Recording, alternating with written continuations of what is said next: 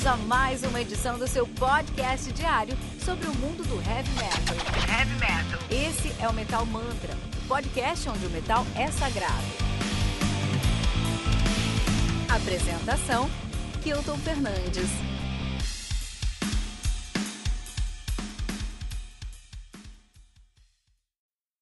Se o Angra fosse nomeado com o nome de um dos seus álbuns, qual nome deveria ser? Nossa, eu vou considerar o Angra inicial. Okay. O Angra André okay. Marques, tá?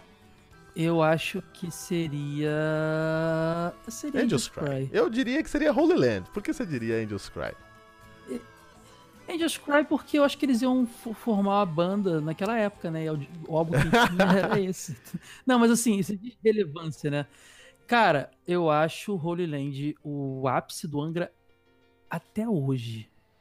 Eu sei que Temple of Shadows é um álbum sensacional, mas eu acho Holy Land o ápice do Angra até hoje. Então eu concordo com você, Holy Land seria. Ah, era pra, ser, era pra ser mais difícil, mas acabou sendo mais fácil. Quando eu penso em Holy Land e Angra, eu penso em bandas que deveriam ter esses nomes. Por exemplo, Iron Maiden, que tem o seu primeiro álbum chamado Iron Maiden com a música Iron Maiden, né? Ou o próprio ah, Black verdade. Sabbath, que tem uma música chamada Black Sabbath, do álbum Black Sabbath se chamando Black Sabbath. E que Sim. nasceu o heavy metal naquela, naquele dia, né? E se eu não me engano, essas duas bandas elas tiveram a música antes do nome da banda. A música influenciou eles escolheram o Iron Maiden né? com certeza. O se Black Sabbath eu não vou saber, mas provavelmente. O Black Sabbath, eu acho que eu acho que a música eu já rolava. Com certeza. Black Sabbath é provável. Eu não duvido, não. Eu não duvido. Agora, eu acredito que Roland deveria ser o nome do Angra, se, lógico, eles quisessem assumir esse nome, porque eu acho que Angra é um nome muito legal, muito bom. Tem essa sonoridade legal, é curto, é forte, tem um branding bom.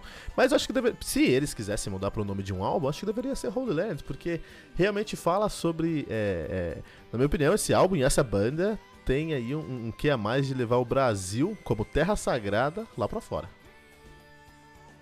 Eles ensaiaram isso no Just Cry, né? Tinham uns batuquinhos, tinha uns negocinho ali.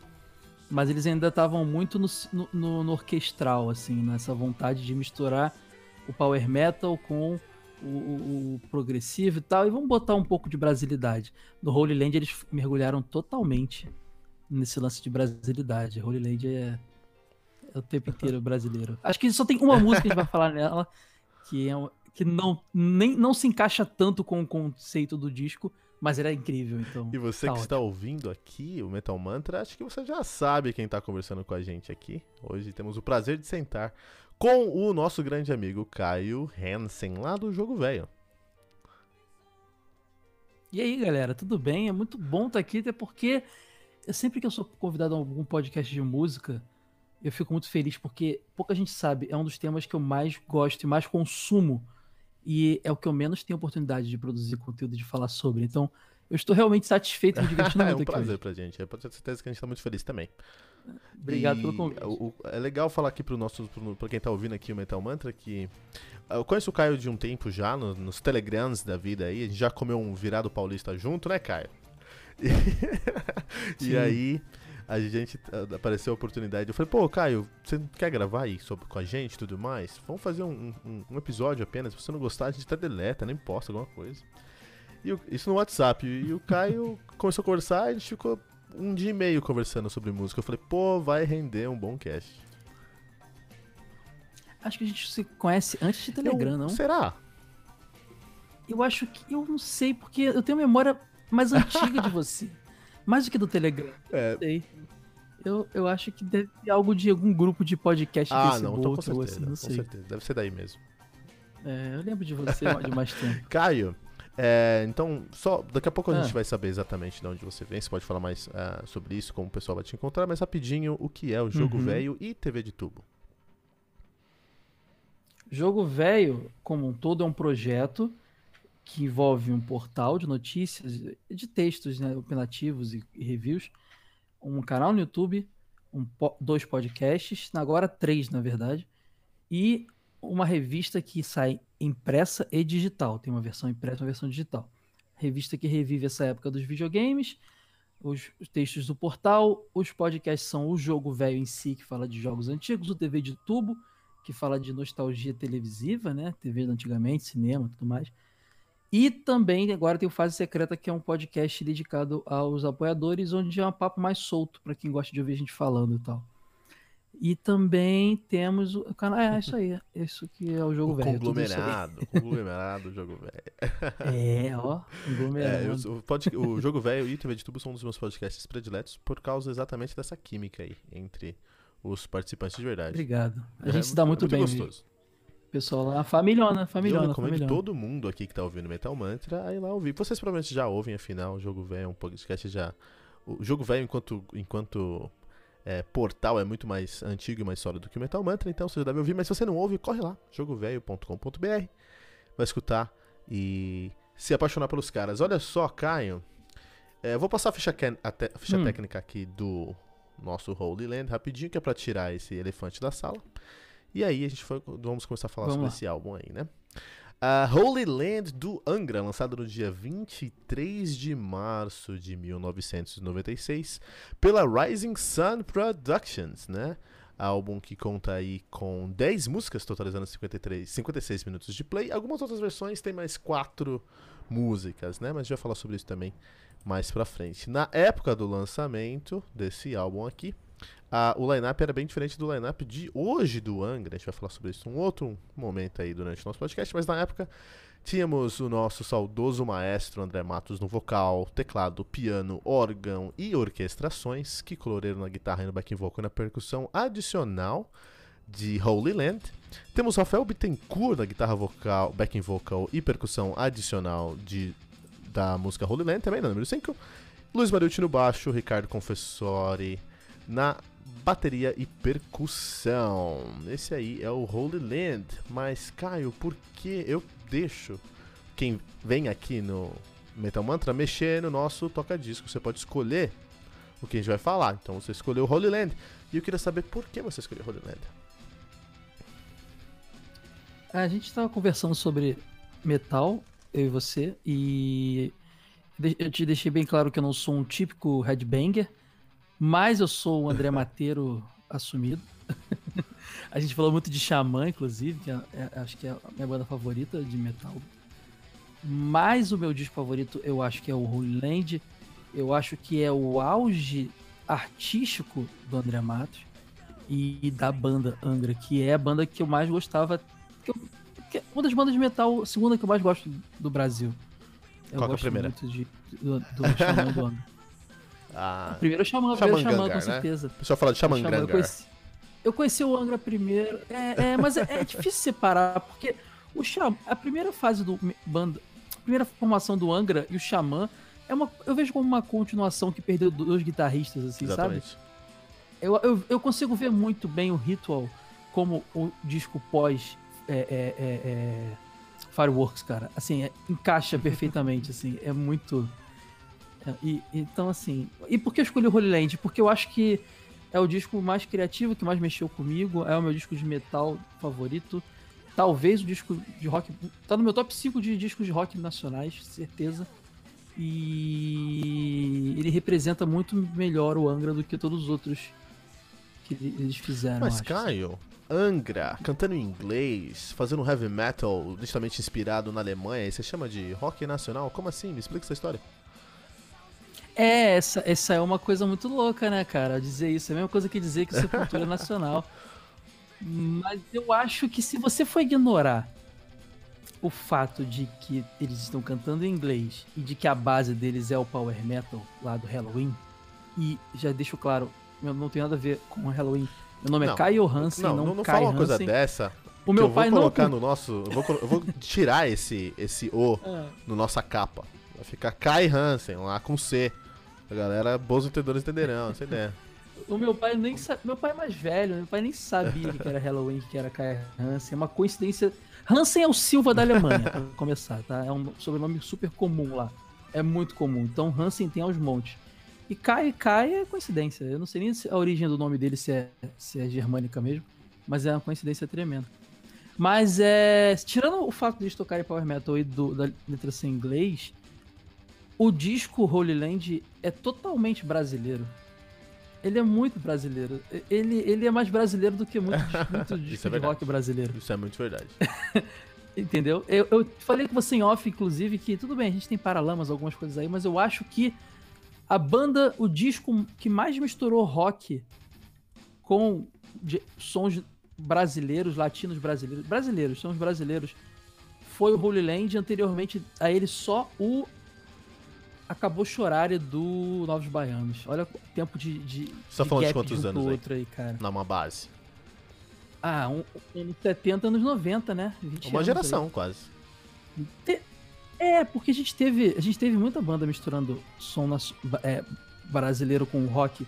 Mas eu acho que não um disco inteiro conceituado dessa forma, entendeu? Então, é, eu acho Holy Land importantíssimo. E os europeus acham também, eles, eles, eles e os japoneses também, eles até respeitam esse disco mais que a gente, o que é uma pena. Isso é uma pena mesmo. Mas, assim, é, você falou uma coisa muito interessante. Eu acho que a brasilidade que a gente tem no, no Holy Land é muito grande mesmo, é, é, é, tão grande aí quanto os Novos Baianos, não que Novos Baianos seja algo que eu seja conhecido, eu até queria conhecer mais para escutar mais Novos Baianos, mas de toda uhum. forma eu consigo sentir que a brasilidade aí do Holy Land é uma coisa muito, muito forte, muito acentuada mesmo. E eu acho que não é uma banda olhando pra Alemanha assim, é power metal. Então não é uma banda olhando pra Alemanha e falando, puta, como é que vamos fazer um power metal aqui no Brasil? Não. É uma banda que. Acho que talvez o Angels Cry pode ter tido essa, essa perspectiva, mas no Holy Land eles falaram: não, eu quero trazer o que nós somos enquanto músicos, até porque todos eram músicos extremamente competentes antes disso.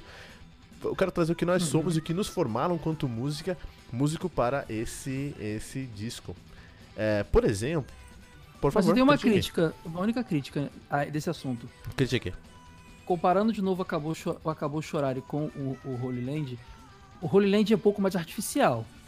Porque o Acabou Chorar, ele é a essência dos caras. Eles eram os novos baianos, eles eram baianos, eles, conheci, eles tinham isso neles.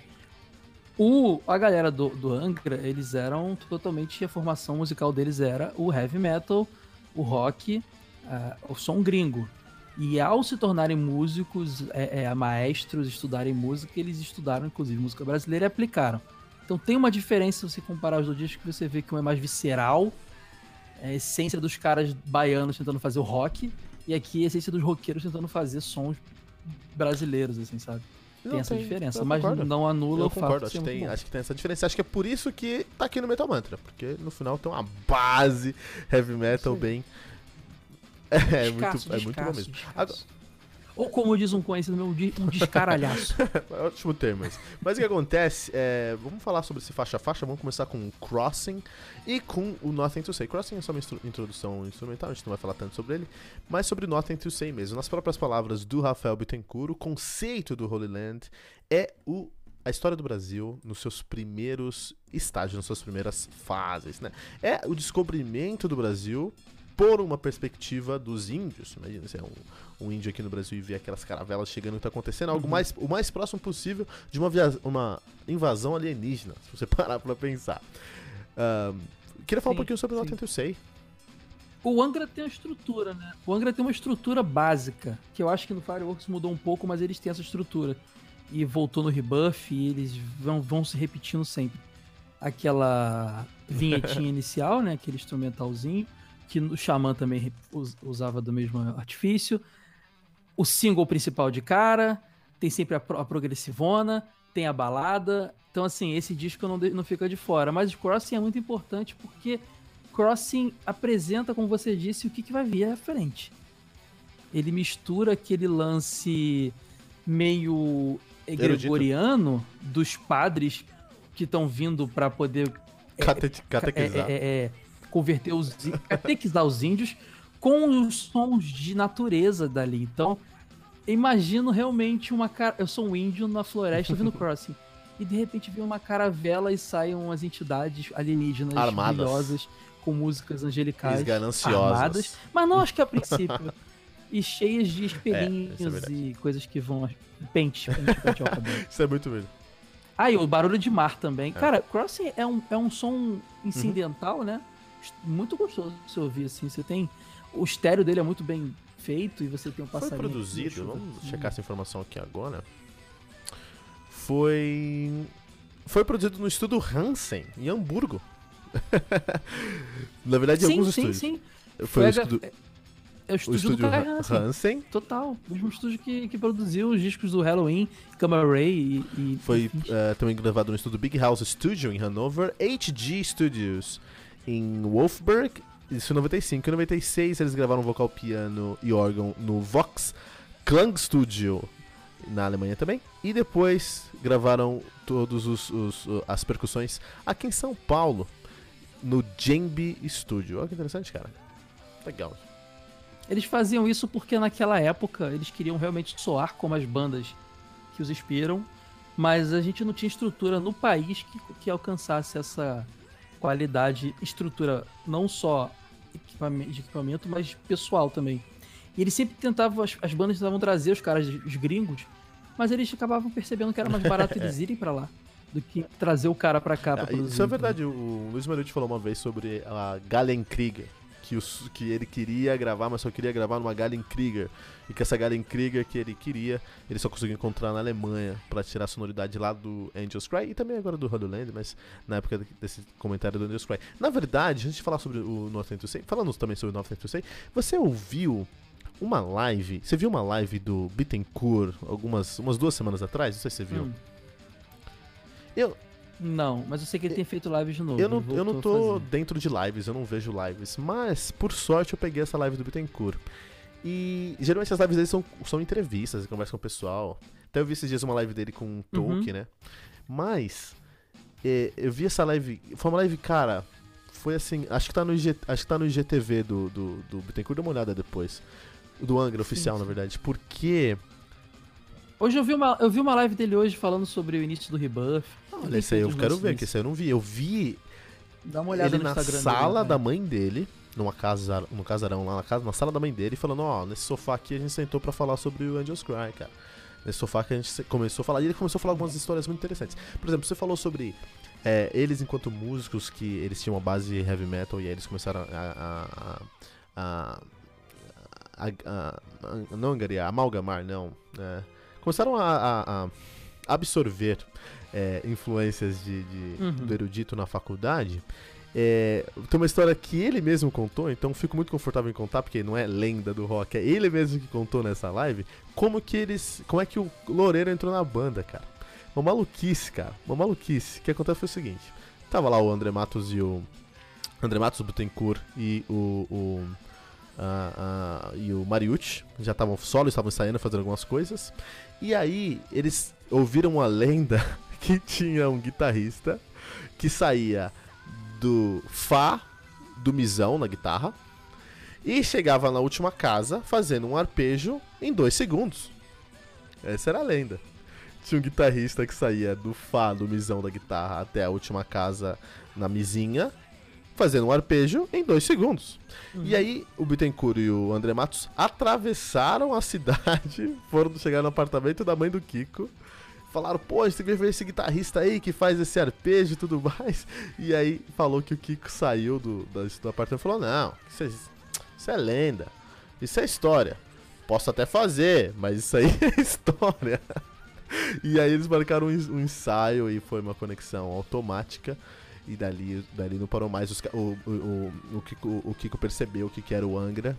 E daí ele seguiu em frente. Eu acredito que o Nothing to Say é, até hoje, um dos maiores showcases do Loureiro enquanto guitarrista. Eu vejo o riff de Nothing to Say como um riff, assim, de É um riff currículo. basicão, né? É, é a Mizona a- abafada. somente ela o É, tempo inteiro. Na verdade, É super simples, É, mas não, super esse- esse criativo. riff, esse, é, tem uma rítmica muito interessante, até porque nessa época o pessoal tava trabalhando em outras coisas. Os caras beberam na fonte de Halloween, beberam na fonte de, de, de Gamma Ray, mas os- essas bandas alemãs, por não serem brasileiras, não emulavam essa rítmica no riff. O riff era reto, né? Uhum. Eles queriam, eles queriam não só inserir flautas indígenas e, e- e- e pandeiros e afins, mas eles queriam que os instrumentos deles soassem como instrumentos brasileiros. Vocês têm, você vê, a guitarra parece um, inclusive nessa música, ela lembra, às vezes lembra um, um, um Mas esse é o objetivo? Os momentos, sabe? Eles tentavam Esse é o eu- exatamente simular os sons de su- seus instrumentos natais ali, então era bem legal. Você sabe que o Kiko era do Polegar, né? Ou Dominó. Ele Eu tocava na banda dos caras. Ele foi é de um dos dois. E não, eu tenho certeza, só não sei qual das duas.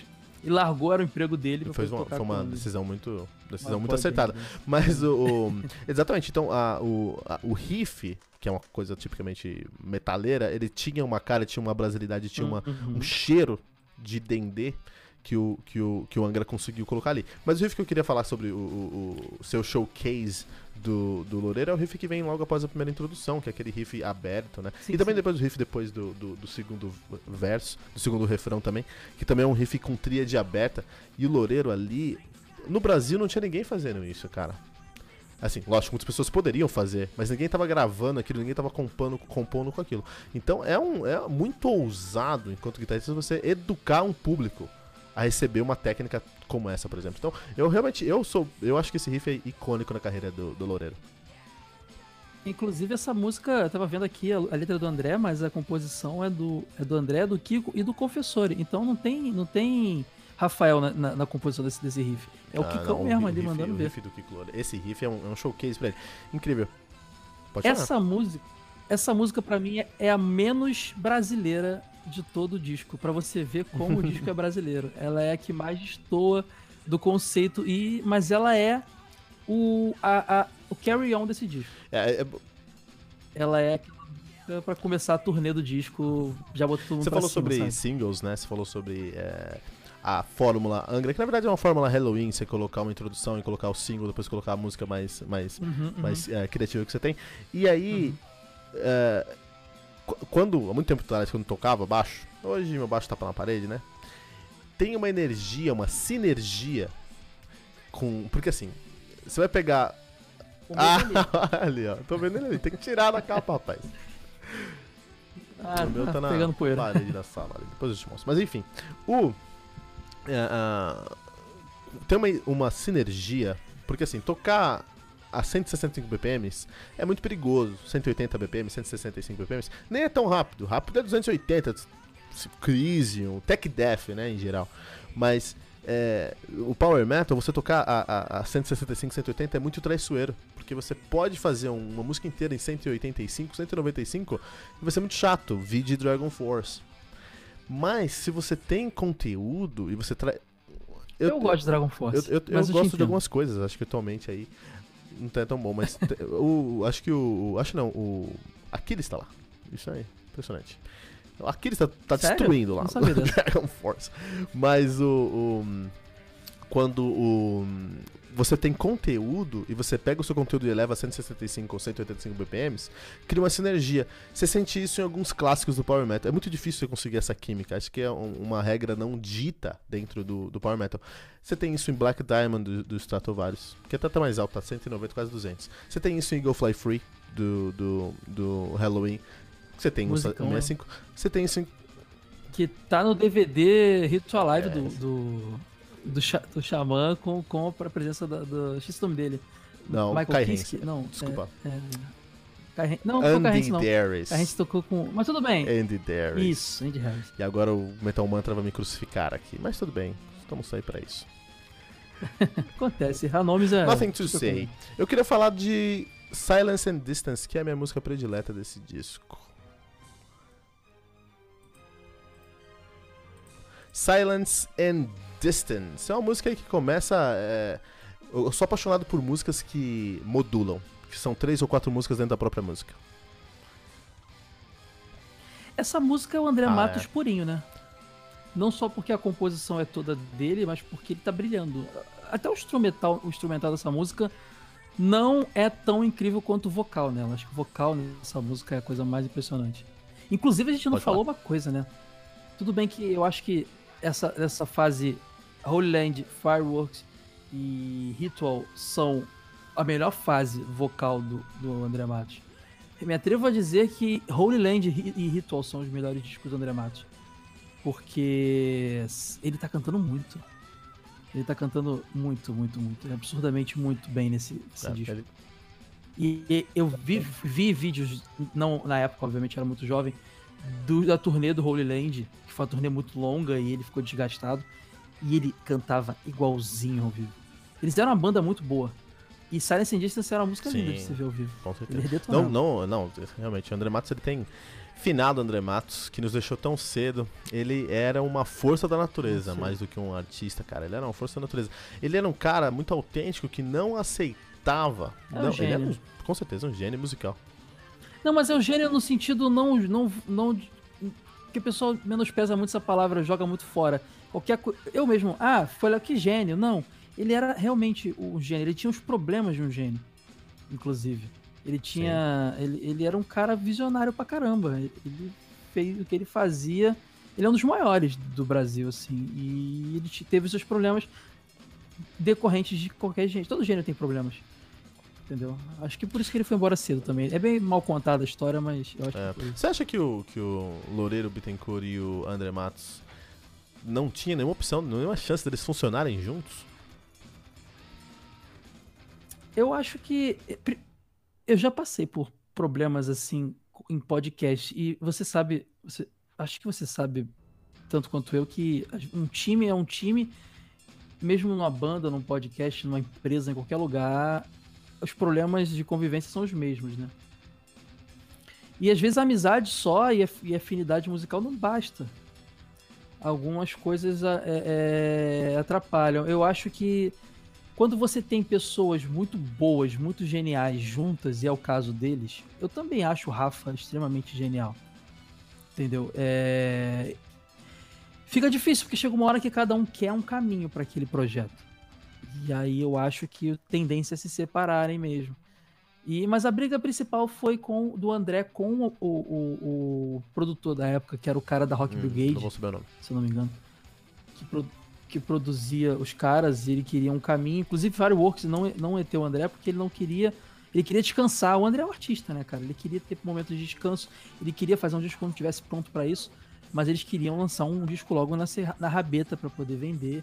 E o, e o Rafael o Kiko já tinha essa visão mais. Eles têm essa visão mais empreendedora. Ambos têm, por exemplo, cursos de, de gestão musical. Eles são essa mais empresa.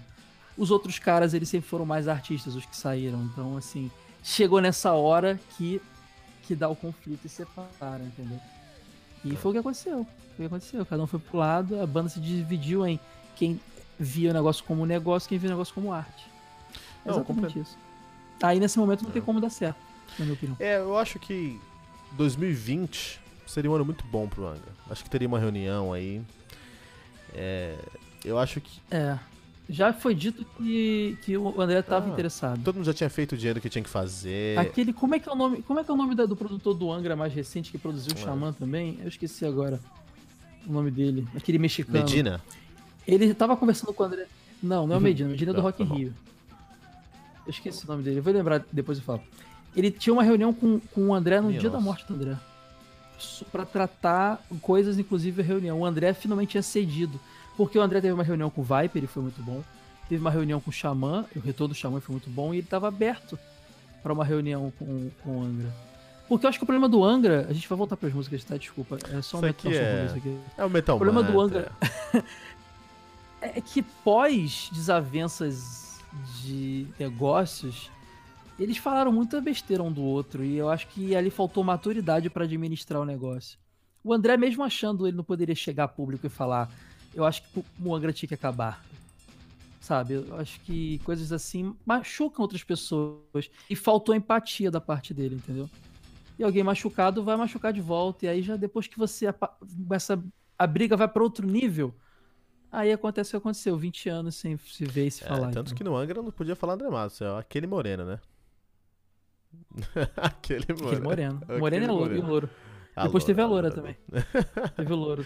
A loura também. Loura, loura. Silence and Distance. Silence and Distance tem, um, tem uma Ah, sensibilidade. É, musicão. Tem uma sensibilidade ímpar, cara. E acho que é isso que o, que o Holy Land agrega à discografia do Angra. É, é um controle da sua sensibilidade. Então, assim, você tem o Nothing to Say, que tem uma narrativa, e tem uma agressividade, um peso. É, inclusive, um dos, um dos riffs, tirando Streets of Tomorrow e alguma coisa da fase recente do Angra, que eu não considero tanto Angra aqui, assim, né? Mas, tirando uma coisa da É, é tá bem diferente. Depois, tirando as coisas mais novas do Angra aí, provavelmente Nothing to Say é o riff mais pesado dos caras ali juntamente com uh, Streets of Tomorrow. E logo após essa paulada na nossa orelha, nós temos aí Silence and Distance, que é uma música lindíssima, muito sensível, né? Pianão. É, é, o que o, é o que o André Matos se sentia confortável. Ele queria sentar no piano e cantar. É isso que deixava ele confortável. E é legal os caras abrirem espaço E a letra ele. fala desse lance mesmo de silencioso e distante, né? Dessa jornada, descobrimento de um novo mundo. É bem, é bem poético e bem bonito, assim. É bem. É bem legal. Você. Quando... É, discos conceituais ah, são legais, né? conceituais? Cara. Eu, particular... eu não sou nem um pouco cara das playlists nem dos singles, eu sou da velha guarda. Eu tenho vinis aqui na minha estante, então discos conceituais, tipo o Tommy do, do, é. do The Who, que são discos que eu fico tentando encaixar na história. Eu, Nossa, essa música. Ah, é por isso, entendeu? É Inclusive, é demais, tem um disco conceitual que eu preciso te apresentar. A gente conversando no WhatsApp lá. Você precisa conhecer hum. Heiken, você precisa escutar Affinity, precisa chorar quando o mundo é destruído, rapaz. E depois, de, depois conheço, tem que trazer pra cá e conversar com a gente sobre Heiken, do Affinity. Mas também tem uma agressividade, ele também tem o André Matos trazendo uma agressividade na segunda metade do Silence and Distance, né? Sim, ela tem uma mudança boa. Esse disco, inclusive, ele reforçou ainda mais a pegada progressiva. É, eu acho que agora acho. o Angra tá se chamando. O Angra adora se chamar de progressivo hoje, mas eu bato meu pé e acho que o Angra não é progressivo. Eu acho que o Angra é, é progredindo. O não. Angra tá tentando chegar lá, mas não chegou. É... Eu acho que o Angra era progressivo nessa época aqui, como você mesmo disse. Eu, inclusive, é... a, gente, a próxima que a gente vai falar. Então é vamos pra lá. Isso, não, vamos né? pra lá, pode ir pra um lá agora. Carolina 4. Carolina 4, ou Carolina 4, como os próprios integrantes chamavam, né, em entrevistas nacionais. Uma música muito interessante, inclusive, é, só fazendo uma, uma volta rapidinho, preciso de falar uma coisa importante. Nothing to Say nasceu de uma, uma pegada do Confessore, que ele já tinha de uma, um antigo projeto dele. No ensaio lá no sítio, ele tocou, os caras começaram a seguir e nasceu Nothing to Say. Carolina 4 é parecido. Carolina 4 tem a composição de todo mundo, todos eles estão envolvidos, até porque é uma música de, com diversas camadas, que tem uma história que é, conta a história de uma embarcação, que seria essa Isso. Carolina 4. Que na verdade era o nome do, do, do ônibus que eles faziam o torneio.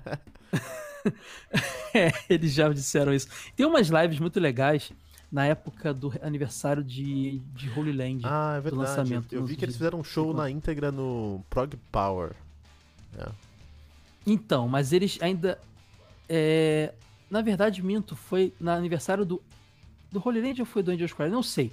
Eu sei que eles se encontram num hotel, todos eles, os quatro originais, sem o André Matos. E que ele não topou. E você vê o Mariucci ainda meio cabelo curto, fora do rock, meio tímido e tal. Eles contando a história de que eles estavam contando a história de uma embarcação que levou o grupo da história, né, do disco, até o Brasil, dos portugueses. E na hora de nomear essa embarcação, que é o nome da música, eles olharam e tinham.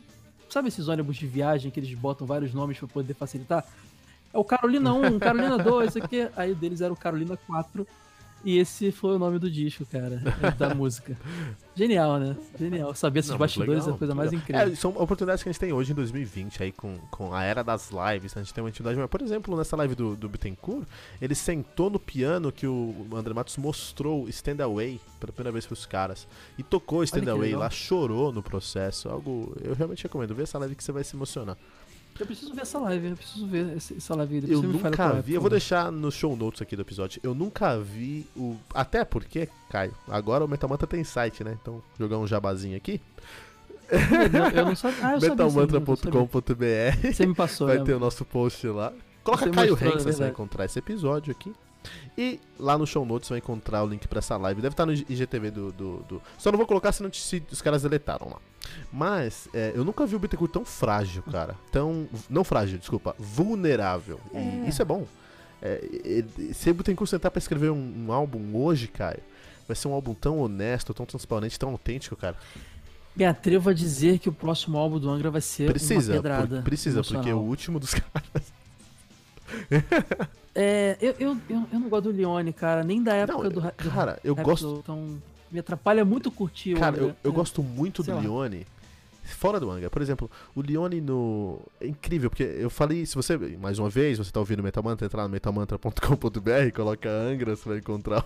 Tem que falar. Caiu um link aí, Caio? Que link caiu no seu pé aí?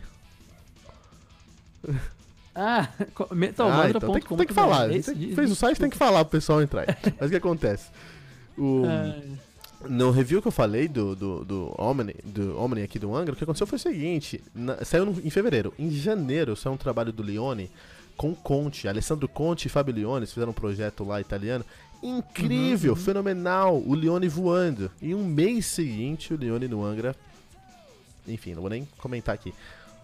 O que eu gostei foi, foi na turnê do Angels Cry que algumas músicas que o Leone não conseguia alcançar tom do André. Não aquela voz de apito que ele faz em Carry On que eu não gosto. Mas eu gosto de uma pegada mais ópera é. que ele colocou em algumas músicas que é uma, que é uma parada que ele tem, ele que é traz, é demais, assim. Ficou isso. legal. Mas o Angra perdeu a grande oportunidade de ter um cara bem legal como vocalista quando o Edu Flash saiu, que é o. Alírio Neto. Chamar, Alírio o Neto Alírio Neto. Cara. Alírio Neto seria uma bela adesão brasileiro.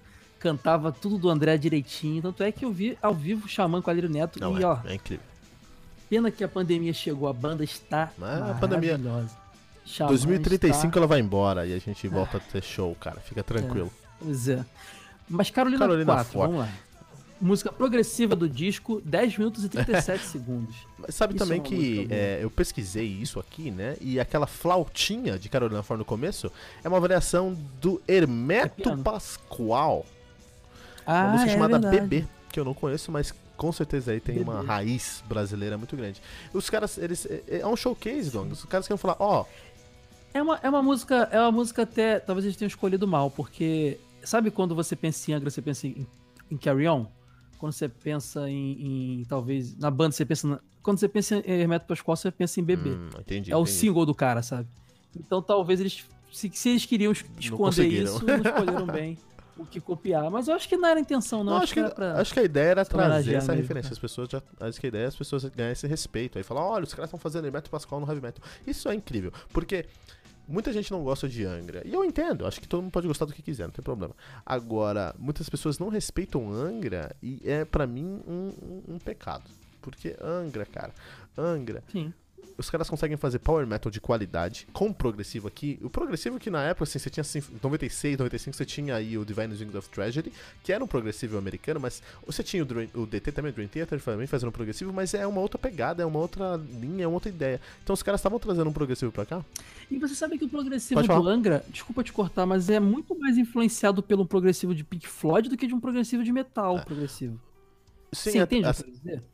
Ele não parece a forma de compor dele é muito mais o progressivo tradicional yes lá do que o progressivo do heavy metal, do metal progressivo que existia. Eu percebo isso.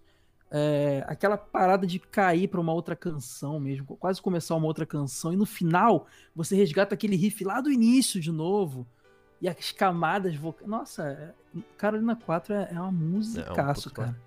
Que acho que ele deve, não deve tocar ao vivo há muito tempo. Deve estudar um trabalho é, do caramba. Tem que, tem que estudar. Não, mas uh, você tem toda razão. Até nessa live aí do Bittencourt, que eu tô usando como fonte de referência, porque eu fiquei muito feliz. Tem muita lenda sobre o Angra. Eu fiquei muito feliz de ver da fonte. Eu fui muita sorte ter visto essa live e trazer aqui nesse, nesse episódio, porque eu vi da fonte lá. O, o próprio Bittencourt falava que a banda que o André Matos e ele mais escutavam juntos eram, era Yes mesmo. Então faz todo sentido. Exato, é muito Yes. Yes antiga, inclusive. Aquele Yes mais, mais. Porque o Yes tem duas fases, né? O Yes com cara de Gênesis e o Yes meio que bem, meio, meio cruzão. Eu gosto do Yes cruzão mesmo. Aquele tupa, tupa, tupa, tupa, quase hardcore, sabe? Antes do hardcore. E chegamos em Holy Land, que é o título do, do álbum, né? Holy Land, música que dá é nome ao disco. do álbum aí, Também. que é uma música que tem em sua bagagem a, a, a eles, eles, eles, tentam trazer aí nessa música uma. Eu, eu queria usar, eu tô tentando encontrar uma outra palavra, mas eu vou usar essa palavra enfim. Uma ama, eles amalgamam o heavy metal com muito, muito chorinho, com muito, muito uh, música erudita brasileira. Eu até acho que isso aqui é um, é um, é um tratado a semana de 22 no, no heavy metal, cara. Porque. Boa. É o resumo do, é o resumo do disco, né, cara? Holy Land, eu resumo. Esse início. Tanana, tanana, É um berimbau. Pra mim, o pianinho tá fazendo. É um esse- berimbau. É um berimbau. Esse piano é totalmente berimbau, com as flautinhas, assim. E o que mais é doido é que a gente ouve isso, e eu lembro que tinha um- uma piada pejorativa na época, que era que Angra era axé metal. Por causa do, por causa do, do an- a lá o Lodum que eles colocavam, porque eram ritmos africanos que estavam presentes aqui na, na origem do país, né? E, e tinha essa piada escrota com É, como, se, como se isso fosse pejorativo, né? Porque Mas é, lá seria- fora, Queria ver alguém fazer um exatamente. metal de qualidade hoje em dia, hein? Pois é, lá fora, os japoneses, especialmente, quando ouviam isso, esses sons de flauta e berimbau e tal, traziam pra eles uma sonoridade que lembrava pra eles um lance folk meio conto de fadas. Olha a referência que os Olha. caras tinham. Pra eles soavam como uma aventura, uma jornada medieval, como eu vi isso, isso numa, num- num- eu, eu não vou conseguir trazer porque eu já consumi muita coisa de Angra. e Eu não sei da onde eu vi isso, mas eu vi eles dizendo que o que, que os caras achavam era um som tipo. tá, tá, aquela flautinha. tu, Sabe aquele negocinho? Isso era meio conto de fadas. Porque eles não tinham essa nossa referência do axé, da Bahia e tal. Entendeu? Esses batuques exagerados seriam um momento de ação num lugar de guerra, de goblins, assim. Olha que maluquice. doideira. Angra embalou muitas partidas de RPG lá Com fora. certeza. Eu falei, eu falei muito sobre isso, exatamente o que você tá falando, mas eu falei sobre isso com o Sepultura. Como Sepultura no nosso, mais uma vez, é metalmantra.com.br. Procura lá Sepultura Quadra, você vai encontrar a, a resenha que eu falei sobre isso. É, Descasso, então, você precisa ouvir minha resenha. Vamos lá escutar minha resenha, mas ouve com a mente, abe- é, ouve com a mente aberta. Vou ouvir, vou Tem méritos, porque é o Sepultura. E acho difícil os caras não fazer uma coisa no nível incrível. Tá bom, vou, Com a mente ouvir e a aberta, gente conversa depois. Mas é, eu falei sobre Tá isso, bom. sobre como o Sepultura que colocou o Sepultura onde eles estão hoje é um Sepultura que conseguiu, conseguiu unir um, um, um candomblé metal com death thrash de Vader polonês. Uhum. E como americano, como estrangeiro, Uhum. não consegue entender isso, é algo alienígena. É exatamente o que você falou, mas eu falei sobre o Sepultura em si, eu acho que se encaixa muito bem com o Angra. As duas maiores bandas Pra ele soa como algo alienígena, né? não tem É como engraçado entender. isso, talvez por isso que isso faça tanto sucesso. É muito criativo e aqui o pessoal chama de axé mesmo. Mas, mas por um lado é um excesso de informação do, da musi- musical brasileira que eu acho bom. Bom legal, bom, legal que o brasileiro não se assusta com Aham. isso porque é tão rico para ele. Mas, por exemplo, só, um- só um detalhe especificamente aqui. É, isso acontece muito. O System of a Down deve sentir isso da gente, porque uh, a música árabe, né? Toda música ocidental, Uhum. não oriental, ocidental, é baseada em, em tons e semitons. Você deve saber, com certeza sabe sobre isso, tem seu baixo aí atrás. Então, a distância entre um dó e um, e um, e um dó sustenido, você tem ali meio tom, né? Você tem dó, subiu meio tom, chegou no dó sustenido. Para o árabe, entre esse dó e esse dó sustenido, você tem sete comas, você tem sete décimos de notas. Então eles conseguem uma afinação muito mais, afi- muito mais afinada, né? Muito mais é, é, é, é, precisa. Isso, muito mais precisa. Precisa. Aí, ó, viu? Falamos Não é juntos. edição, pessoal. Você consegue uma, você consegue, eles conseguem Ah. uma afinação muito mais precisa. Então por isso quando a gente vê um, um árabe cantando, parece que ele tá todo desafinado, mas não. Ele tá afinado numa métrica dele. Por outro lado, cara, então quando o System of a Down escuta a gente, Isso reflete no som indiano também, só porque eu acho Tudo muito, muito oriental. parecido. Tirando o, o japonês. O japonês é só pentatônica, Beleza. é menos do que a gente. Mas no. no em Tá. tudo oriental é isso. Agora, então quando o, o, o- alguém do, do Down ou do, do, do- uma excelente banda brasileira, uma excelente banda, banda ah, da Tunísia que é o, o Mireth tocando é, quando, eles, quando eles veem música ocidental, pra eles deve ser a coisa mais simples do mundo tirar aquele som, porque você tem um, um abismo de sete notas entre um dó e dó sustenido pra eles. Por outro lado, toda a parte rítmica são 142 padrões. Pra você ser um baterista, pra você ser um percussionista árabe, você precisa aprender 142 padrões e acabou. Quando vocês escutam Holy Land, Se eu tenho preguiça aqui, cara, lá não, lá, mas é muito menos do que aqui, porque aqui as possibilidades são infinitas. Então, lá são 142. Então, quando Ah, eles tá. escutam Holy Land, deve explodir a cabeça de um jeito de. Eu nunca imaginei que isso era possível. Por exemplo. Ou Sepultura também. Por exemplo. E. ah, The Shaman, o Xamã, que é uma música. É, que é uma música aqui que, que a gente tem uma, uma, um ensaio. Isso aqui com certeza ficou na mente do André Matos aqui, porque depois ele foi montar uma outra banda e trouxe o nome o Xamã, né? Então. é, essa, essa música. Inclusive, é, isso é dito pelos integrantes. O canal do. do, do, do Mariucci? Do Mariucci é muito legal de seguir, porque ele conta muito bastidor de, da, das fases Angra e Xamã. Tem um canal bem legal. Só, do, só, te, só te cortar, não só, só te cortar, não ele só fala por isso. Bem rapidinho. Ah, é, ele passou por muitos problemas aí. Que bom que ele voltou pro metal. Então Exato. o canal dele é uma obrigação para todo metaleiro que quer apoiar o heavy metal aí. Esse vídeo do aniversário do Angels Cry mostra ele muito debilitado. Esse, essa participação dele no DVD e o reencontro com o Rafael foi muito importante. Isso levantou ele de novo, ele voltou a fazer um som, isso despertou o interesse do a, as pazes com o, o Confessore, que foi a briga do Xamã, que também teve uma briga foi com o Confessore, que foi com o nome. E fizeram as pazes, o André voltou e o Xamã voltou, e depois o, o, hoje a gente tem um, um Luiz Mariucci renovado de novo pro rock. Rafael tem muita importância nisso. Ele foi lá, achou o cara lá dando aula de Muay Thai. Opa, vem cá, você não pode abandonar o rock and roll. Você é um dos maiores baixistas do Brasil, do, Meu do base metal mundial. E ele voltou. Muito legal, muito legal. Mas então, essa música The Shaman é, é, é, por que, que era o nome da banda nova que eles criaram depois? Como eu disse para você, o Fireworks é um disco. Eu falei isso em off, o pessoal não sabe. Protocolar. Protocolar. Você ficou um pouco, acho que. Você falou assim, é porque o Fireworks é meu predileto, vamos lá. Então, é, eu gosto muito também. Aprendi a gostar depois. É, quando eu comecei a entender. Mas é porque é o seguinte. Angels Cry, disco de revelação da banda, um apanhado de tudo que a banda inicial tem no decorrer de sua vida de ensaios. Holy Land, total foco, dedicação para construir uma obra-prima e uma super turnê que deu origem a um ao vivo que foi bem problemático. Tem o Holy Live, que teve problemas técnicos, mas saiu. E ainda deu origem a um, a um, a um single, single, a um, a um EP, né? Uhum. Que é o Freedom Call, é um Freedom Call que, que são sobras do, do, do, do Holy Land, com alguns acústicos ali feitos na, na, na, França e tal, na turnê. Vai vender mais coisa também, né? Resumindo, houve muito desgaste, mas segundo o contrato eles precisavam gravar mais um disco, e como eu falei, tive essa divisão da banda, o lado artístico e o lado vamos gravar assim porque a gente quer fazer mais dinheiro. Então o André nem ia gravar. Existe uma história que o, o Rafa já contou, o Rafa Bittencourt, que eu acho impressionante. Quem ia gravar esse disco já era o. Ai meu Deus, eu sou muito ruim de nomes, cara. O. o a Loura, é, é o nome dele, meu Deus? O Edu Falaschi. O Falaschi, ele já estava cotado para gravar o. O, o, o, o, o Fireworks. O. Ai meu Deus, eu tô. Fireworks. Caramba, eu tô muito ruim. É o horário. O horário eu já tô cansado. O Fireworks já estava cotado, mas o André assumiu no meio do caminho porque houve uma proposta de turnê na França grande. Aí o André também, o olho dele arregalou, ele topou, gravou. Mas você vê que ele é um disco não conceitual, com sobras.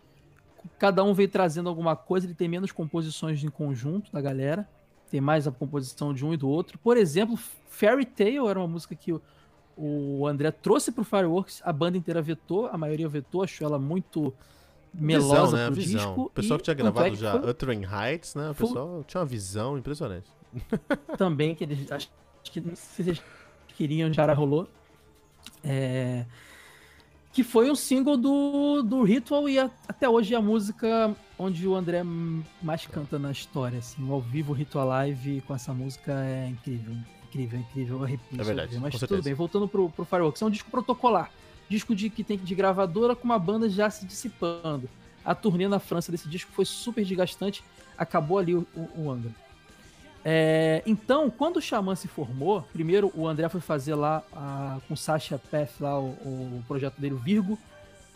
É, acho que foi com o Sasha Path, não sei se foi lá gravar o Virgo. Quando ele voltou, encontrou o, o, o Mariucci, o confessor e co-irmão do Mariucci, o, o, o, o Mariucci tocando.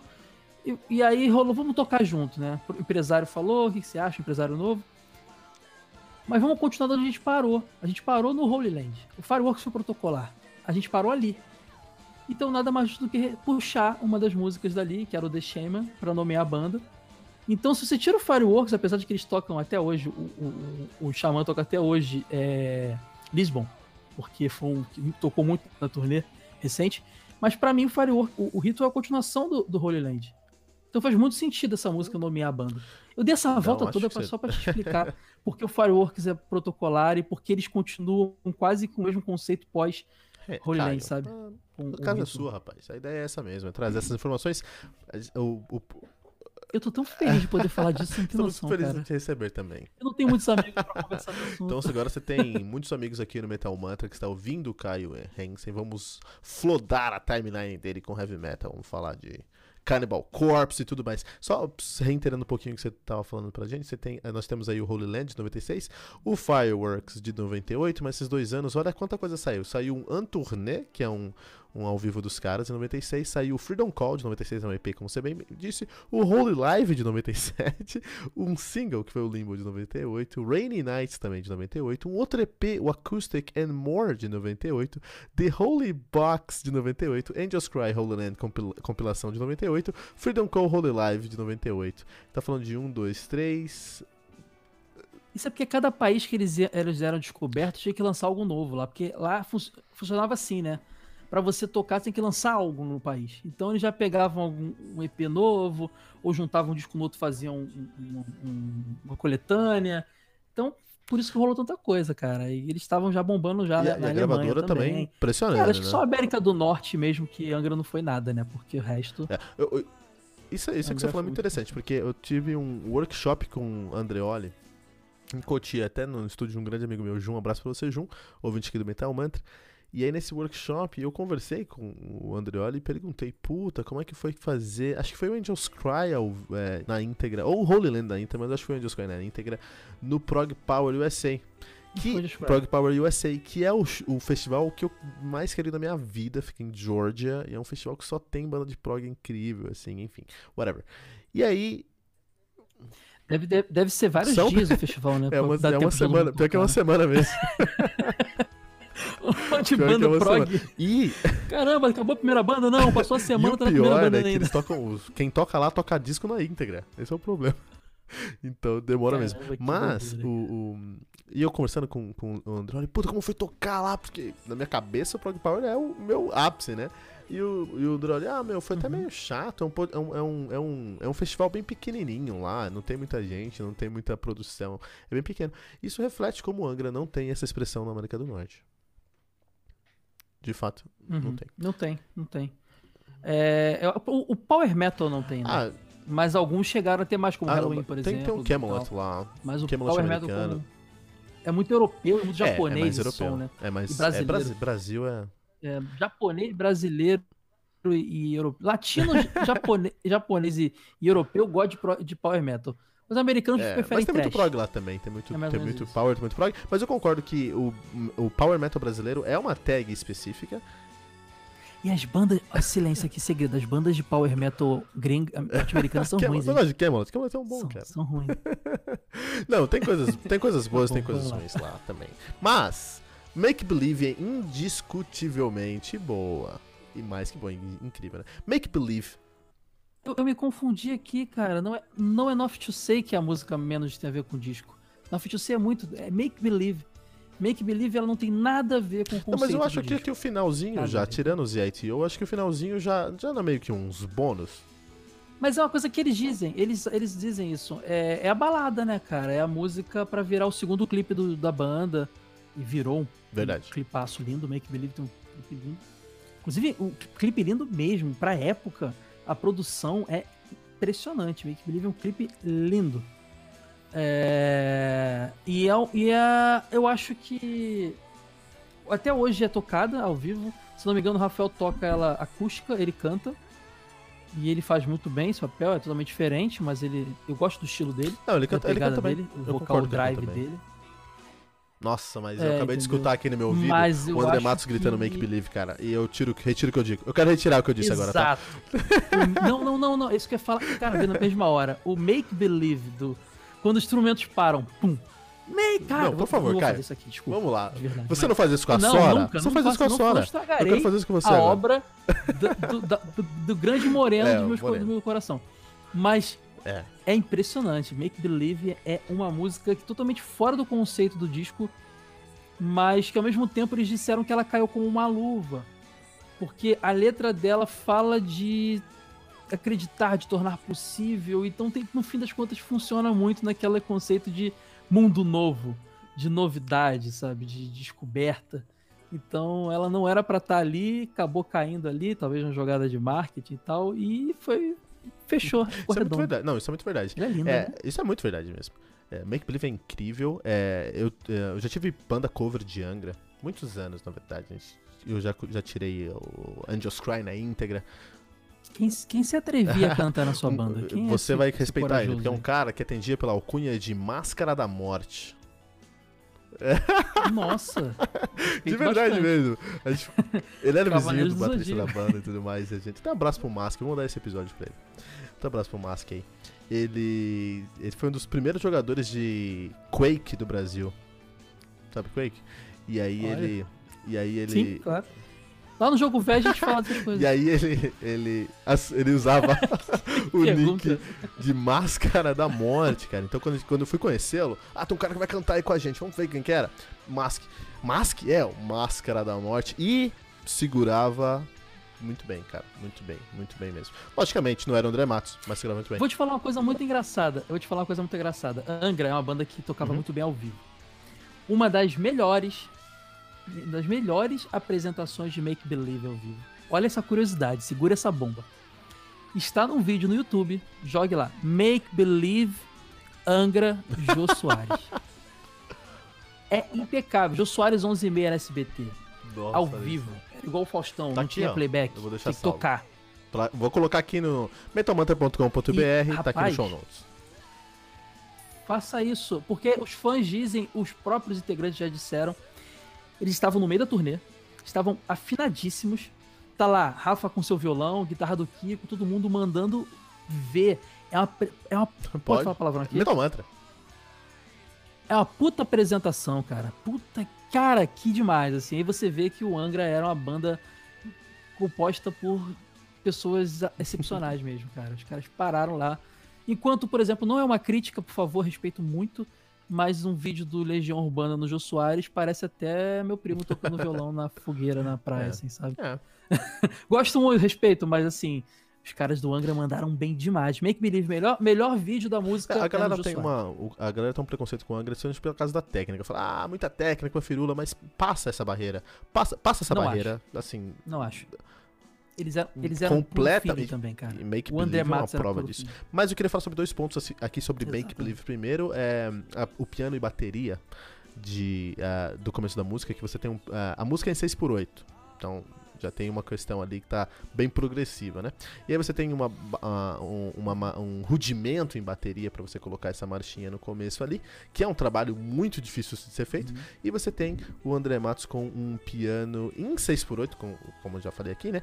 Que ah, é incrível porque é- nunca, nunca conseguiria imaginar, acho que muita gente, como você encaixaria um piano naquela bateria do confessório no começo. Como você vai encaixar? E André Matos fez um, É. fez um, um, um, um, uma- uma fraseada de piano que funcionou perfeitamente. Mas, mas, ali, mas ali tem uma manobra um pouco não usual pra, pra produção musical. A bateria tá encaixada no piano.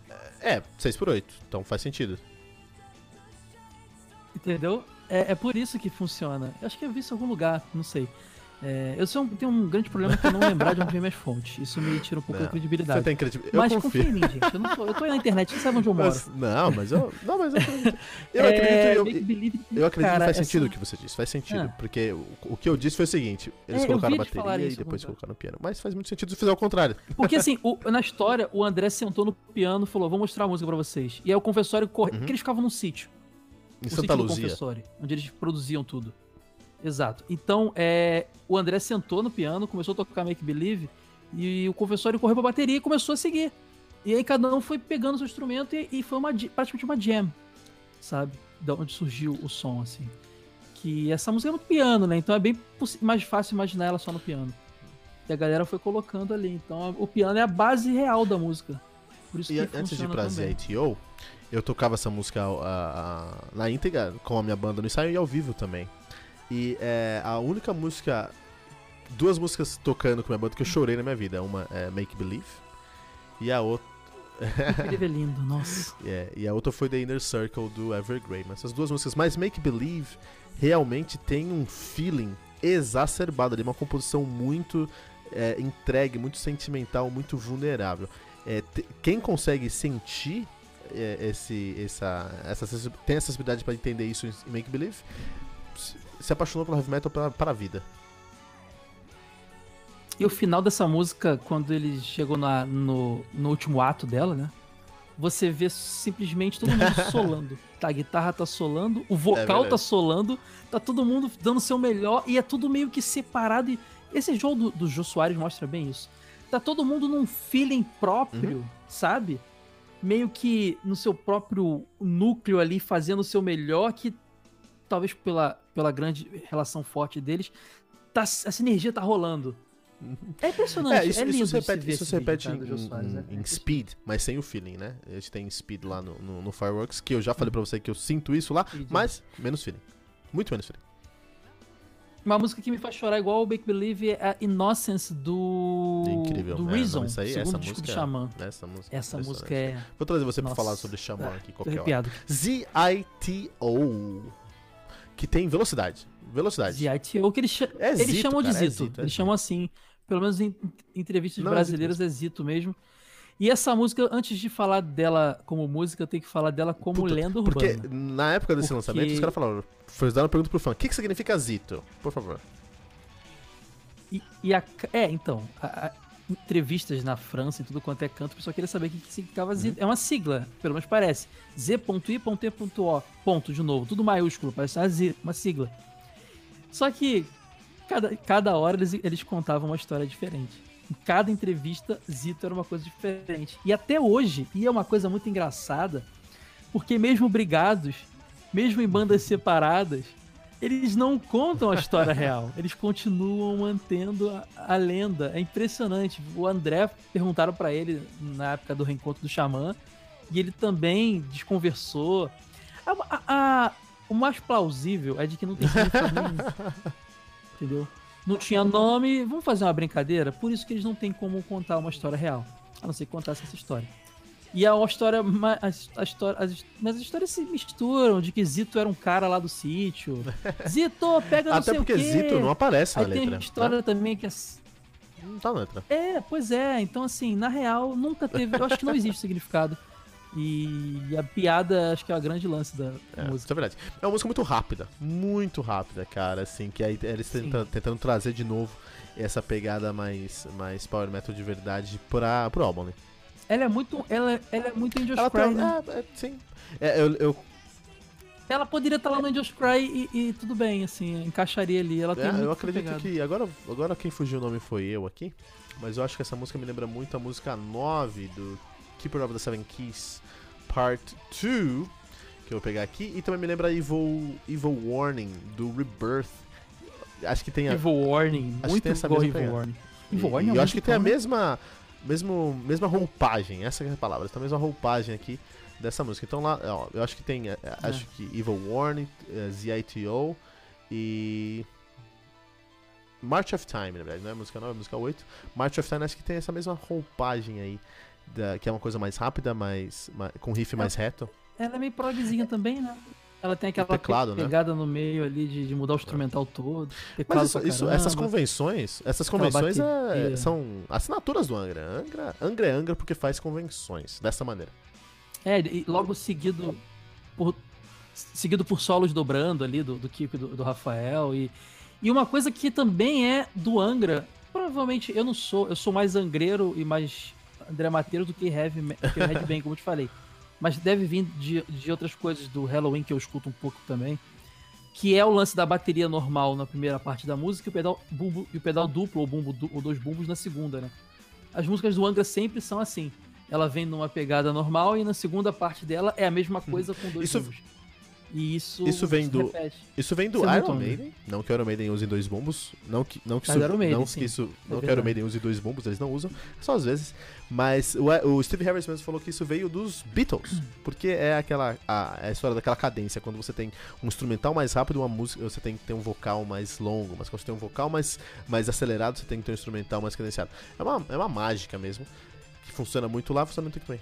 Não, mas o, o Confessor sempre fazia essa divisão. Era a primeira fase, parte da música, um pedal só, um bumbo só. Na segunda parte, dois bumbos. É, é sempre assim. Chegava a ser até uma fórmula do É, o sabe? pedal. o Aquela música do Holy Land, aqui, a balada do Holy Land, como é o nome mesmo? A... Deep, Blue, Deep Blue? Ah, eu Lullaby for Lucifer? Não, Deep Blue é a última música. Do Holy Land? Você tá Oi? falando do Fireworks? Não, do. do. do Radius. Away, Time. Tá, Time, tá. time é assim. Time ela começa muito tranquila e na segunda é a mesma coisa, só que. A Time ditou o que seria o Angra por muito tempo. Essa música ditou o que seria. Mas eu- só uma tempo. pergunta aqui. Eu, você tava falando, fui tentar encontrar o nome dessa música. Eu abri ali, vi a foto do Angra novo. Deu até uma dor no meu coração, cara. Como era. Uhum. Ah, eu estava desculpa, conversando aqui entendi. e aí você falou, puta, esse nome. é- Qual é o nome daquela Ah. música lá, do- da balada está o álbum? Eu falei, ah, pô, deixa eu ver aqui. Eu fui abrir lá pra ver alguma coisa. Abri o link e vi a foto do Angra novo. Aham. Deu até uma dor no coração, cara. Aham. Ah, é. Deu, deu uma Mas, dorzinha. mas assim, eu eu não vou culpar. Então, eu entendo quando o André fala que o Angra tinha que ter acabado. Porque o Angra era o resultado daquela galera. Entendeu? E, part- e hoje você só tem o que o André. O, ai, perdão, o Rafa da banda. Eu entendo quando ele fala isso. Acho grosseiro, acho desnecessário, mas eu entendo. E talvez enquanto tiver alguém ainda tem Angra. Mas. É... Os Stratovarius não tem ninguém da Eu acho que a banda original. hoje. A, a banda hoje é outra banda, porque não só só tem um cara da época, como o som, até por motivos óbvios, tentou se inovar muito no Omni. Eu acho o Omni, apesar de dizer que a história do Omni é, é, é, um- é- é uma viagem por todos os, os períodos do Angra, tem todos os elementos ali, mas eu acho o Omni muito diferente. É muito metal atual. Às vezes parece até esses metalcore, Não, sabe? mas o, o Omni, eu nem vou falar muito sobre o Omni, porque tem um episódio do Omni lá no, no, no metalmantra.com.br e a galera não gostou tanto. Eu gosto aí do Secret Garden, cara. Eu gosto do Secret Garden. Acho um discão maneiro. Apesar do Leone. Não, mas o, o Secret Garden tem coisas É. legais. O, pô, por exemplo, você tem o Leone, o Leone é um cara legal que tá fazendo coisas boas aí no Angra. Se você gosta ou não gosta do Leone, tudo bem, a gente consegue entender, mas no final do dia é um disco sem a essência, É. sem ser do Angra. Eu não acho que o Leone foi a melhor forma de, de fazer isso. Mas eles já estão perdidos há um tempo, né, cara? O Aurora com Surge ele já era estranho. O Aqua foi uma tentativa de emular o Holy Land, eu acho. Ma- Mas, cara, a gente Então- tem que mudar o assunto. Vamos, vamos falar de é, Deep o Angra Blue. já tá perdido tem um tempo. Vamos falar de Deep Blue, porque Deep Blue tá tocando aqui no Deep fundo, Blue. né? Deep Blue é, é. É incrível, é Deep incrível. Blue eu cara. chorei muito na adolescência ouvindo Deep Blue. Sabe como é que eu conheci Angra? Sabe como é que eu conheci Angra? Olha que engraçado. É, eu ganhei uma fitinha cassete de um amigo quando eu descobri o rock and roll graças a- ao Kurt Cobain. E aí ele falou: Você quer ouvir rock? Eu vou te, vou te gravar umas músicas legais. E, a- e tinha o, o símbolo de Sepultura desenhado assim. E tinha muito. Só que ele co- confundiu as capas. é, era uma coletânea de Angra. era uma coletânea de Angra. Tinha, então, assim. é, eu lembro que Deep Blue era uma das primeiras, ele gravou na ordem que ele queria. E naquela lance de adolesc- pré-adolescência, apaixonite, querendo descobrir meu lugar no mundo. Eu tava muito mal naquela semana, re- rebelde, queria sair de casa, tava muito revoltado, religi- cri- é, é, criação religiosa, eu querendo experimentar a vida. Acho que foi Deep Blue foi a primeira experiência que eu tive de chorar. Mas chorar com de música chorar. ou chorar geral, É. assim? Chorar? Talvez chorar num geral. Eu devo ter chorado vendo Chiquititas na infância, talvez. Mas eu acho que de, de realmente me debulhar em lágrimas com meus 13, 14 anos, não sei. E, e chorar muito, assim. Deep Blue me tocou demais, assim. É uma, uma canção linda. Ah, mas é uma E- música muito sensível, é uma música muito E profunda. fala com dessa profundidade, né, cara? Do coração vazio. E em relação também. E combina muito com essa estética de oceano do disco, né? De, de, de viagens marítimas. Mas ali eu acho que o André tá falando dele. Entendeu? Tá falando dessa profundidade. Eu, eu, eu acho que Deep Blue, inclusive, inclusive o Kiko fez um. Todo mundo meio que se manifestou na morte do André, né? O Rafael e o Kiko disseram que se arrependem muito de não terem sido mais incisivos no reencontro, porque era aquele coisa do tipo, cara, o empresário de um liga o empresário do outro. Ah, a gente pode conversar sobre algo? Não, não quero. Então, por que, ele, ele falou, por que, eu não peguei e liguei pra ele? E aí, André, tudo bem, cara? Eu falar, vamos tomar um café? quero te ver, sabe? Eles se arrependem muito disso. O Kiko é, é, tinha que ser isso, tinha que ser assim. O Kiko tinha que falar, pô, André, vou tocar Exato. na semana que vem, cara. O Kiko fa tava no intervalo da gravação lá, que até depois parou por conta da, do câncer do... do Dave Mustaine, né? Dave Mustaine. E tava, parou lá para fazer esse vídeo no hotel e ele fala, é, por favor, gente, homenagem ao André, acho que é a melhor coisa de fazer é ouvir Deep Blue, porque é a canção de despedida dele. Bem antes, não acho que a intenção dele era essa, acho que é, Deep Blue. Deep Blue é exatamente. Se eu fosse gravar um, uma coletânea Vida de André Matos, acho que eu começaria com Carry On. Ou não, minto. Começaria com é, é, Living for the Night, lá do, do Viper. e terminaria com Deep Blue. Essa coletânea, sabe? Porque é o André novinho brincando de Iron Maiden e terminando afogado no oceano profundo e azul. E nossa, eu tô triste demais. Tô arrepiado aqui. Que linda essa música. a André Matos e a Diplo nos arrepiam, né? São músicas aí que trazem essa sensibilidade. Mas tem razão, o pessoal fica brigando, cara. Você tem razão, Caio. E na real, no final do dia você olha para trás e você nem lembra porque você brigou, né? Mas essas brigas não levam a nada. Isso é muito comum na Europa, né? Na Europa você encontra muitas dessas brigas aí. A galera na Europa tá sempre com essas picuinhas aí, mas no final do dia tem uma rotação tão grande de bandas que elas acabam não. se convergendo, né? É, é, não faz sentido, cara. Não faz sentido. Tem que, tem que deixar isso é embora. É porque mesmo. a pior coisa é o. É o, é o... É, é o que eu falo pra todo mundo. Eu faço até isso mais do que eu deveria. Peçam desculpas. Até quando você não for o único errado. A gente pensa que, a gente pensa que é imortal e que tem todo o tempo do mundo, né? O André tinha 47 anos, eu acho, algo do tipo, muito jovem. É, eu acho que eles se, arrep... eles se arrependem muito de não ter feito essa, essa ligação. Vamos tomar um café. Porque os contatos eram o empresário de um com o do outro, vamos fazer aí o, re, o, o reencontro aí, o torneio do, do Discutal? Não? Então tá bom. Não, o, ele ligar pro André, André, quero, tomar, quero te ver, posso ir? É, o, Kiko devia ter sentado com o André, porque o Kiko tá rodando o mundo, é, tocando em vários lugares aí, né? E, e eu acho que o Rafael tava tão empolgado porque tava para rolar o, o, reencontro. Ia rolar. A banda vai fazer 20 anos, né? Isso? 20? 20 ou 30? 20, 20 anos. É 20, é 20. Agora, agora 30 anos. Dando uma olhada aqui, o Angra vai tipo, tá muito perto. O, o Rafa tava planejando, ele falou que tinha que planejar com 3. Oi? O Angra vai fazer agora 30 anos, cara. É 30, é, verdade, 30 anos. Olha só como uma banda antiga. E eles iam.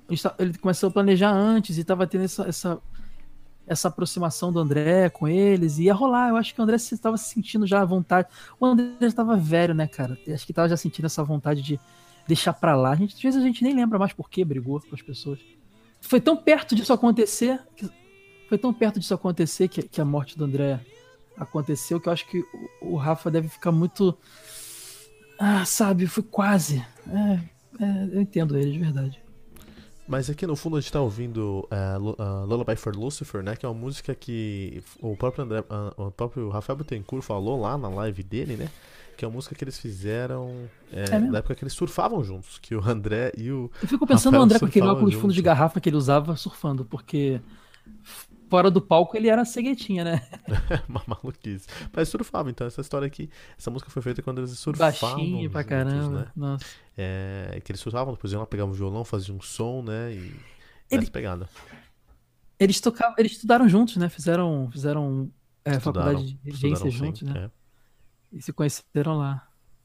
Tem gente que fala, aquele Regis Tadeu diz que o Angra é o menudos do heavy metal. Não, isso é lenda, cara. Porque... É lenda, sim. É lenda. É lenda, é, não é verdade. É porque ele, o André, ele saiu do Viper. O Viper tava estourado no Japão, tava bombando na Europa. E a gente sabe que quando o vocalista sai, o vocalista é muito a, a, o front da parada, né? É muito fácil a banda gringolar.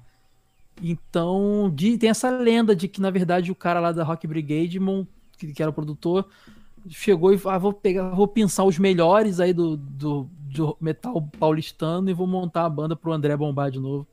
Mas já disseram que é lenda, que foi.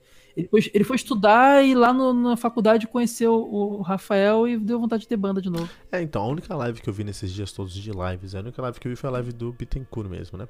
E nessa live do Bittencourt eu posso falar aqui, posso falar no nosso cast, porque eu vi o Bittencourt mesmo falando como é que foi essa formação, né? O, o Bittencourt tinha uma banda, tava querendo montar uma outra banda, né?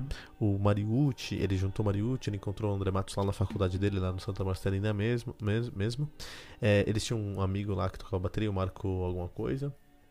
Que Uhum. depois teve que sair da banda, mas o que, o que aconteceu foi o seguinte: por exemplo, tem uma história muito legal que eles falavam, puta, tem um guitarrista aí, tem um guitarrista que é mó bom. Sou- Souberam de um guitarrista que fazia um arpejo muito rápido. Foram lá na casa do Loureiro e falaram, pô, fiquei sabendo que você faz um arpejo aí, meu. Você vai da primeira nota do misão, vai até o final da guitarra em 10 segundos. É, o Loureiro.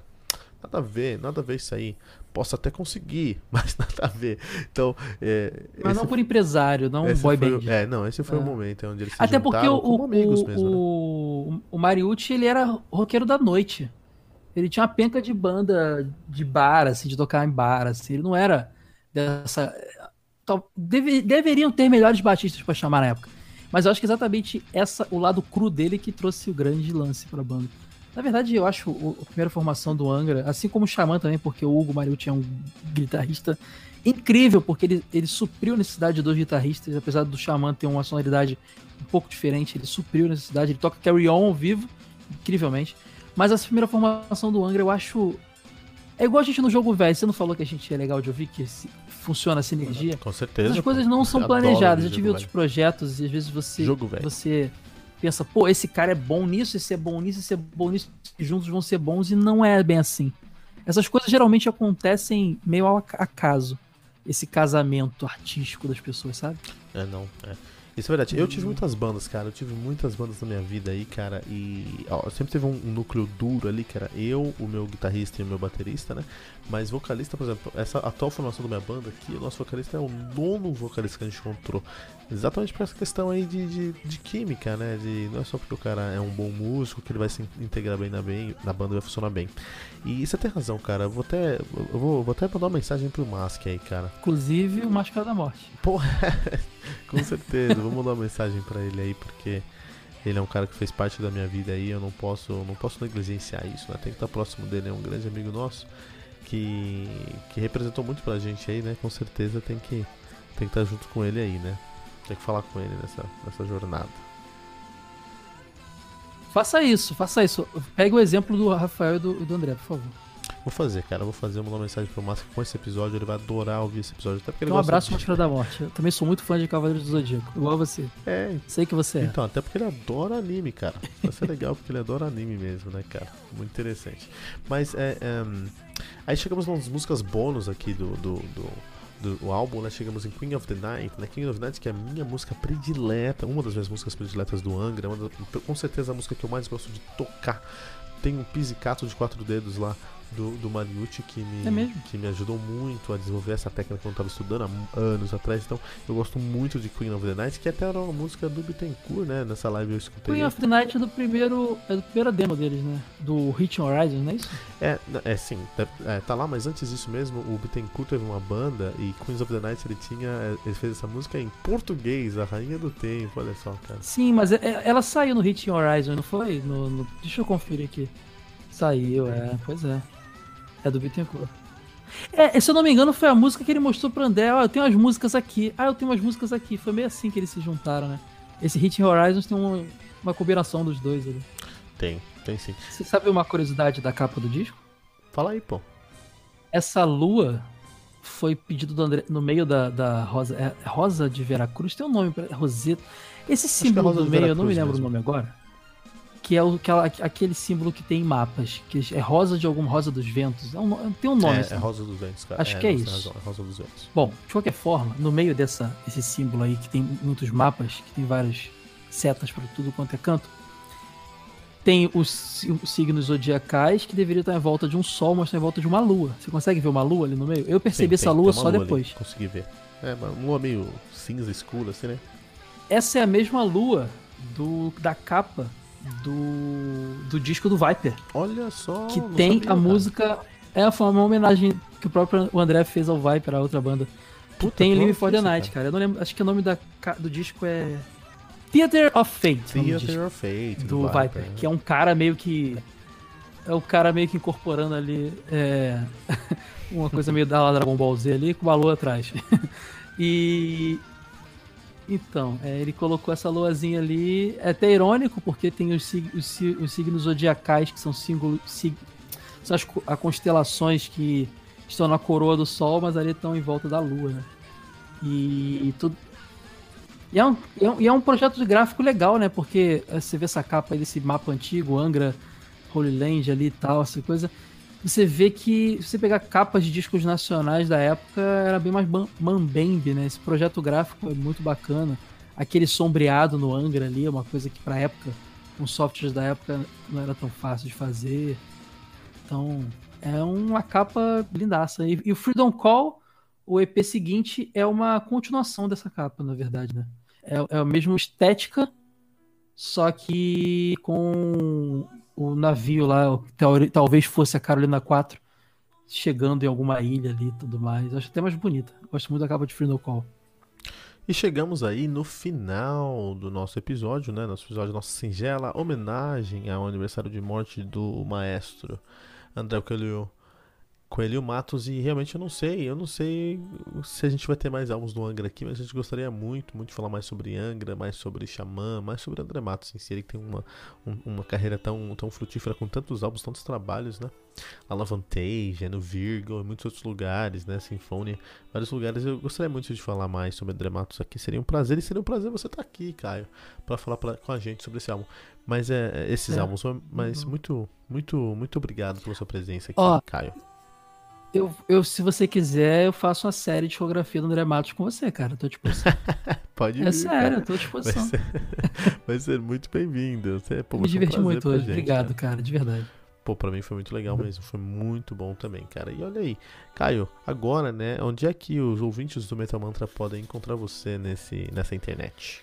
Bom, qualquer agregador, Spotify, Deezer, se você jogar jogo velho é velho mesmo, né, velho? É velho ou TV de tubo. Você vai me ouvir nos dois podcasts que eu faço de videogames antigos e TV das antigas.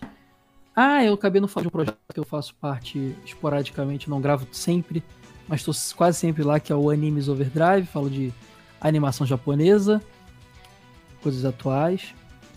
E acabou de, de ser anunciado. De, de, acabei de fechar até esse disco, esse disco, até esse podcast sair já deve estar no ar. Eu vou assinar uma coluna no portal do jornal Dia, que é um jornal carioca, mas que por ser online todo mundo tem acesso, sobre videogames. Ela não tem nome ainda, mas se ficar de olho nas minhas redes sociais, arroba Caio Hansen no Facebook, Twitter Instagram, vocês vão ver quando estiver lá.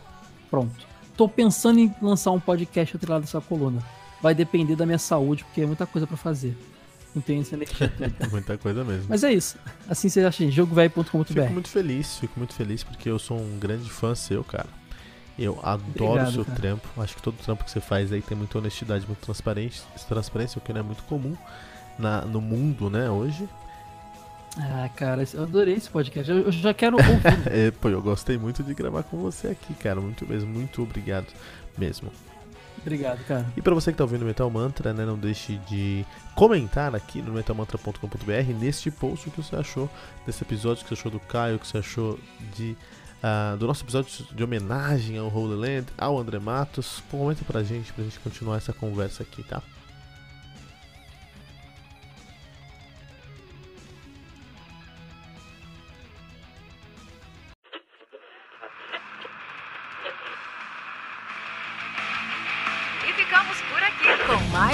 Edição do seu podcast diário sobre o mundo do heavy metal.